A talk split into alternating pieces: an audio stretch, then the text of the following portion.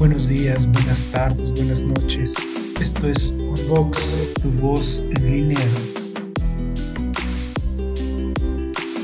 Educación, literatura, psicología y docencia. La cultura a tus oídos. Toda opinión aquí emitida es responsabilidad de quien la hace. Escucha y participa. Hola, ¿qué tal? Bienvenidos a Unbox, un proyecto personal que nació por el interés de ampliar el horizonte cultural. Con este programa damos continuación a los temas de difusión literaria. Doy gracias a quienes en este momento me escuchan y, desde luego, a todas las personas que han creído en mí para que este proyecto siga creciendo favorablemente. Unbox, tu voz en línea y escritura, se complacen en presentar la nueva sección titulada Reseñas, espacio consagrado para hablar de los libros cuyos autores nos han visitado en este programa. Y para ello contamos con un escritor entusiasta y colaborador, un querido amigo quien participará con esta encomienda. Él es M. Montt, autor de Mezquinos, cuyo libro también se presentó en este podcast.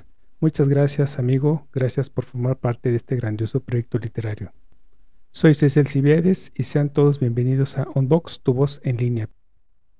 Escuchamos pues la participación de M. Montt, quien hace la reseña del libro titulado La última tarde de nuestro querido autor Brian Barreto. Gracias por escuchar.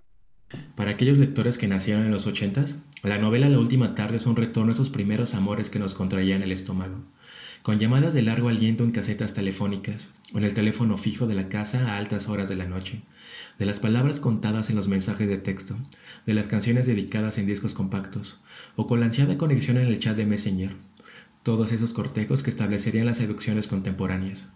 Pocas cosas son tan formadoras como una relación. Los noviazgos son maestros. Son escuelas para conocer otras personas y sobre todo a nosotros mismos. Así es como nos colamos hasta debajo de las cobijas, lo más íntimo del noviazgo de Barreto y Daniela.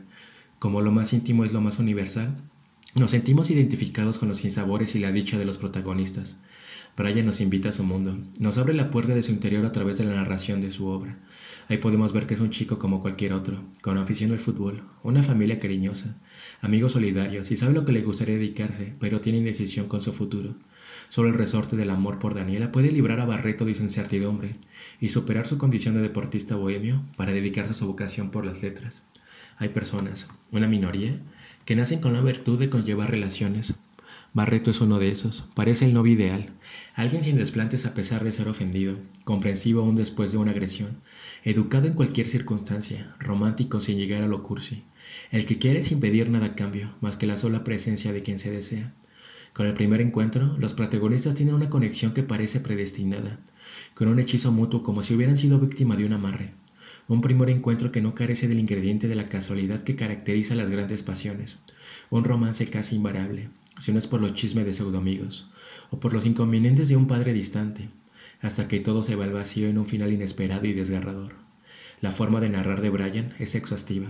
Con su prosa puntillosa no nos hace imaginar, nos hace sentir.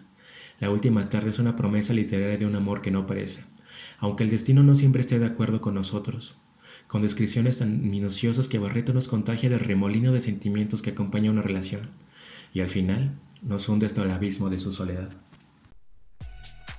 Agradezco mucho a mi querido invitado M. Montt por su participación en esta sección. Muchas gracias, amigo.